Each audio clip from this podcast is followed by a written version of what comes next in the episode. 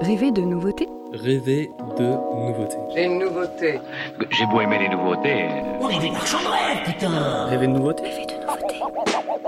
Rêver de nouveautés c'est le podcast qui fait intervenir les chercheuses et chercheurs en sciences sociales sur des thématiques neuves, originales et qui nous permettent de renouveler notre perception de la recherche. En collaboration avec le centre Émile Durkheim et l'axe de recherche résilience, vulnérabilité et recours, on s'intéresse aux nouveaux sujets, à l'interdisciplinarité et aux nouvelles méthodes en posant la question qu'est-ce que la nouveauté peut apporter à la recherche? On vous souhaite une très bonne écoute. Bonjour et bienvenue sur le podcast Rêver de nouveautés. On y parle de sciences sociales, de recherche, de phénomènes de société et de ce qu'il y a de neuf dans ces sphères-ci. Je suis Clément Reversé, avec Ambre Guichard et Alban Mizi, nous avons le plaisir d'accueillir aujourd'hui Maxence Mautré, doctorant au pavé qui travaille sur les pratiques liées aux déchets, qui vient nous en parler et nous faire rêver de nouveautés un petit peu aussi. Ta thèse s'intitule Le basculement vers une politique zéro waste d'un territoire rural sujet à de fortes inégalités socio-économiques sous la direction d'Olivier Chadouin. Merci beaucoup Maxence Mautré d'avoir accepté de venir participer. Merci à vous. Alors, euh, bon, Maxence, la gestion des déchets et les pratiques qui lui sont liées inquiètent de plus en plus. Dans une société ultra-consumériste, de surproduction, les déchets s'accumulent, tour à tour polluants, recyclés, destructeurs et valorisés. Les questions relatives de nos pratiques de gestion des déchets s'accumulent à leur tour. Recyclage, upcycling, zéro waste, nos déchets cachent aussi des inégalités et Maxence Mautré, tu es venu nous en parler aujourd'hui. Alors, en tout premier lieu, pourquoi est-ce que tu travailles sur ces thématiques? Alors, bah, déjà, euh, le sujet des déchets est ancré dans l'actualité. Euh, on parle beaucoup des problématiques euh, écologiques, de plus en plus. Le déchet en lui-même, d'un point de vue sociologique, est euh, très intéressant à étudier, puisque le déchet, c'est ce qui est invisible ou indicible. C'est un sujet qui est très peu euh, étudié pour l'instant, mais qui commence à émerger. Et donc, je trouvais intéressant de creuser cette problématique, cet angle mort de, de la recherche. D'accord. Et est-ce que pour euh, commencer, peut-être tu pourrais nous parler un petit peu de l'évolution de notre euh, rapport euh, aux déchets? J'imagine que les conceptions qu'on peut avoir du déchet et puis euh, le rapport de l'individu et de la société face à cette problématique a dû changer à travers le temps. Alors oui, tout à fait. L'histoire du déchet est assez longue et, et sinueuse, finalement. Donc pendant longtemps, ça a été une question bon, sanitaire et, de convenance qui s'organisait sur un principe de, métabolisme, c'est-à-dire les villes produisent des déchets qui partent euh, vers les campagnes, qui viennent alimenter euh, les champs et, euh, les animaux, qui ensuite, euh, en échange, renvoient donc, euh, de la nourriture vers les villes. Assez récemment, euh, et notamment depuis la révolution industrielle, on s'est mis à produire des déchets qui présentent beaucoup plus de risques, évidemment. Donc euh, des déchets plastiques, des déchets nucléaires, plus récemment. Et euh, les perceptions donc, de ces déchets ont pas mal changé, euh, notamment euh, depuis les années 50-60, avec euh, ce qu'on appelle l'hygiénisme, c'est-à-dire l'idée qu'on doit vivre dans un environnement qui est euh, sain, propre et pur finalement. Donc cette vision euh, hygiéniste de nos espaces et de la société en général, elle nous amène à cacher de plus en plus euh, nos déchets. Donc finalement, alors qu'on était sur ce modèle donc, de métabolisme, on s'est mis à simplement évacuer euh, ces déchets des villes vers des espaces euh, délaissés, des décharges à ciel ouvert, sans forcément se préoccuper des problèmes écologiques que ça pouvait entraîner. Puis petit à petit, donc euh, ces problématiques écologiques étant mises à l'agenda politique, les espaces de stockage de ces déchets ont été de plus en plus euh, contrôlés, notamment à partir des années 80-90, pour en arriver au modèle qu'on connaît euh, actuellement, donc non plus de la décharge, mais de la déchetterie, avec des accès contrôlés, des flux de matière qui sont séparés, le tri aussi qui est réalisé donc à la maison par les ménages, et tout un système d'économie circulaire qui s'est mis en place avec des filières industrielles qui correspondent à chacun des, euh, flux de, déchets.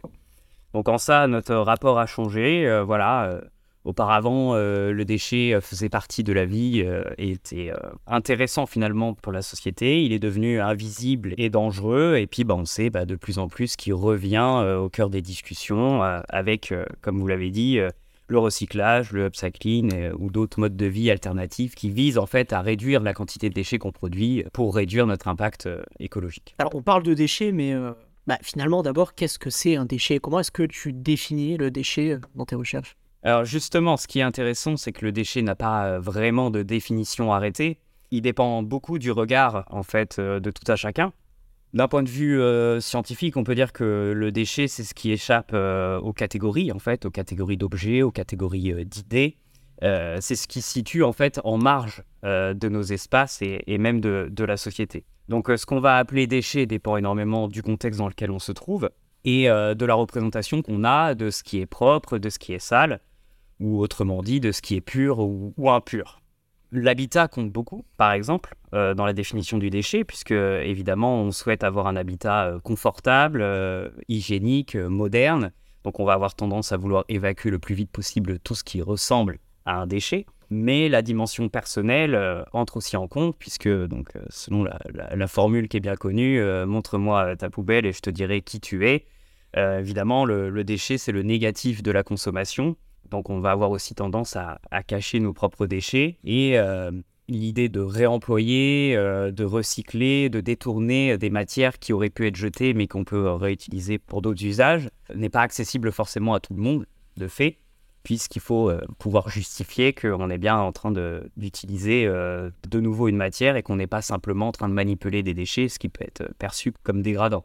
Alors, j'ai l'impression de, dans ce que tu nous dis du déchet, euh, il y a aussi peut-être une évolution d'un déchet qui était quelque chose de sale, qui avait peut-être un rapport au dégoût, à quelque chose qui rapporte de plus en plus, j'ai l'impression, à de la pollution.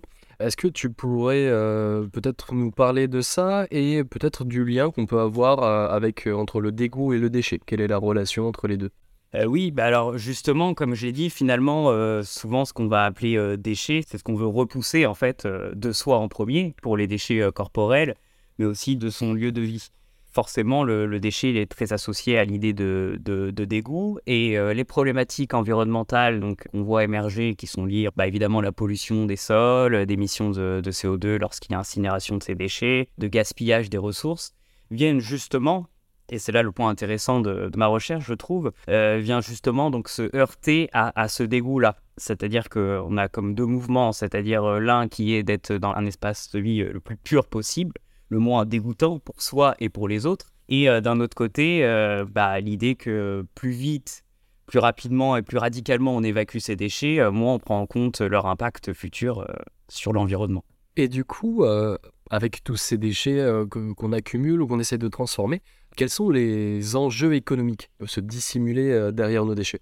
Les enjeux économiques ils sont hein, extrêmement forts puisque le déchet est depuis du coup la mise en place du système de tri sélectif des ménages et donc des filières comme je l'ai dit euh, industrielles associées. Parce donc il faut savoir qu'en fait euh, il y a pour chaque flux de déchets c'est-à-dire carton, plastique, verre qui sont des flux différents on a une filière industrielle qui est structurée et indépendante. Mais donc euh, le déchet maintenant a bien mondialisé, qui circule euh, surtout du nord vers le sud, et qui est donc un marché euh, qui pèse plusieurs dizaines de milliards tous les ans. Donc il y a évidemment un fort enjeu économique, et c'est notamment une des raisons pour lesquelles le tri a été mis en place. Après, si on parle de valeur, on peut aussi parler euh, à une échelle un peu plus réduite euh, d'une valeur qui n'est pas forcément une valeur économique, mais euh, j'ai pu observer des lieux, notamment dans des déchetteries, où les usagers étaient invités non pas à, directement jeter leurs déchets, mais à les déposer dans des zones de don pour que d'autres personnes puissent les récupérer. Et donc là, on voit qu'en fait, un objet qui était considéré au préalable comme un déchet semble reprendre de la valeur de par l'espace où il est laissé et le contexte dans lequel il est mis à disposition d'autres usagers. Donc euh, on a aussi, au-delà de cette valeur économique, euh, une valeur qu'on pourrait appeler valeur de lien euh, social par rapport à ces objets-là qui ne sont finalement plus vraiment des déchets, simplement parce qu'ils ont repris une forme de valeur.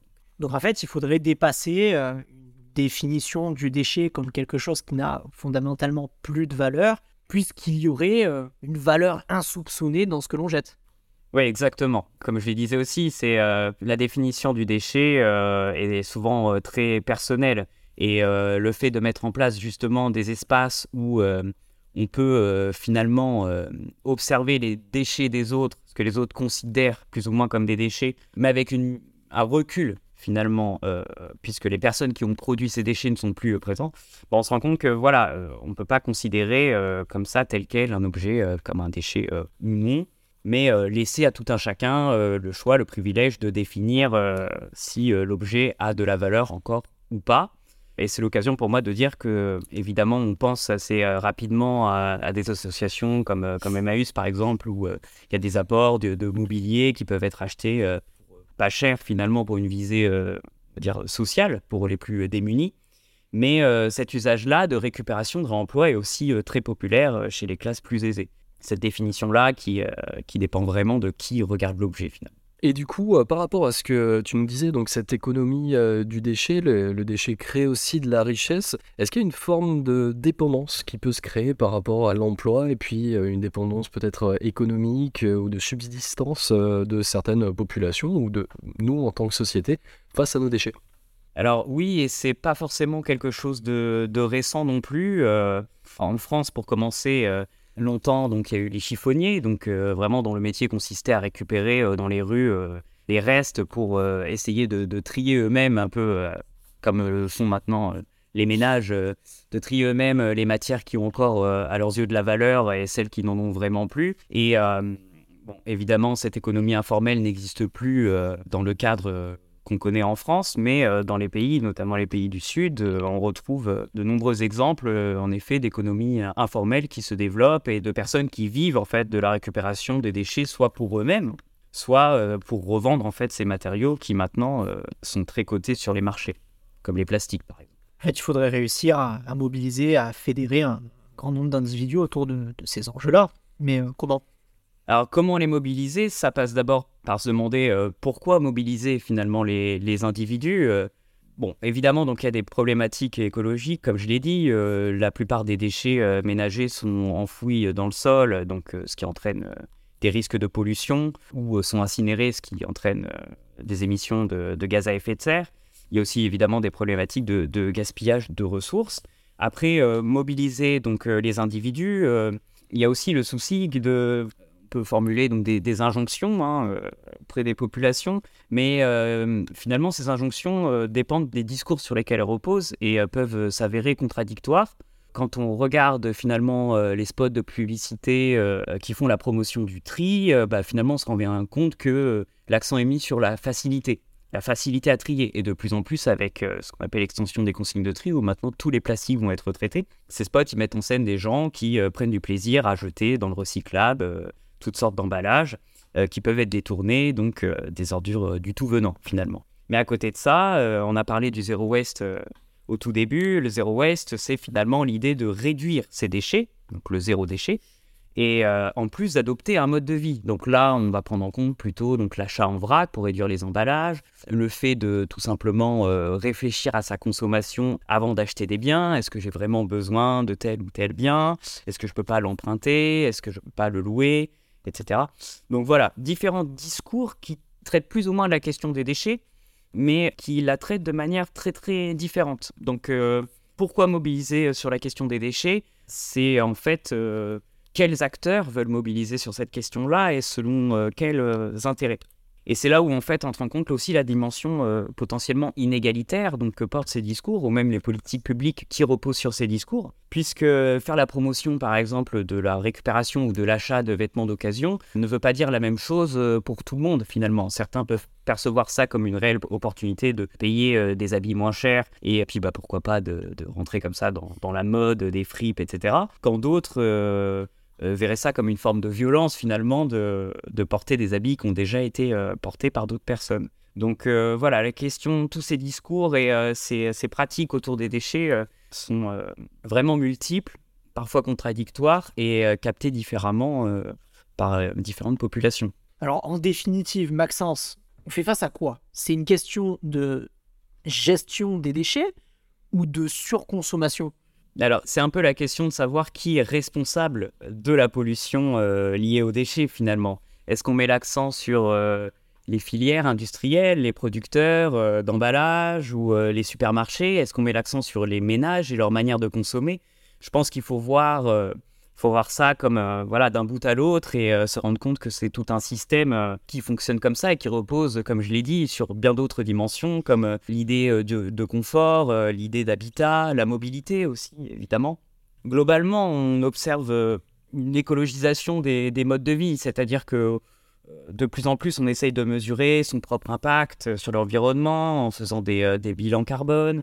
On mesure maintenant avec toute une batterie d'applications l'énergie qu'on consomme et puis bah, euh, pourquoi pas la quantité de déchets euh, qu'on produit. Donc on voit que l'accent est quand même mis sur euh, les pratiques des ménages et une rationalisation de ces pratiques, c'est-à-dire on va commencer à les mesurer, à les réfléchir, à anticiper leurs impacts. Donc clairement en ce moment on observe plutôt que le problème est mis sur la production de déchets des ménages, mais je considère que pour bien comprendre la problématique, il faut aussi considérer le déchet euh, dès le moment où il est créé, c'est-à-dire euh, bien avant qu'il soit considéré comme un déchet, mais euh, simplement lorsque l'emballage, le vêtement est fabriqué, jusqu'au moment où il est rejeté, où est-ce qu'il est rejeté et, comment il est retraité finalement. Donc c'est pour moi un ensemble de problématiques. Donc de ce que tu nous dis, il y a aussi des formes d'inégalité vis-à-vis de nos déchets. Tu en parlais tout à l'heure avec les déchets du nord qui partent vers le sud. Donc, euh, ma question, ça serait en quoi on est euh, égaux ou inégaux face à nos déchets aujourd'hui?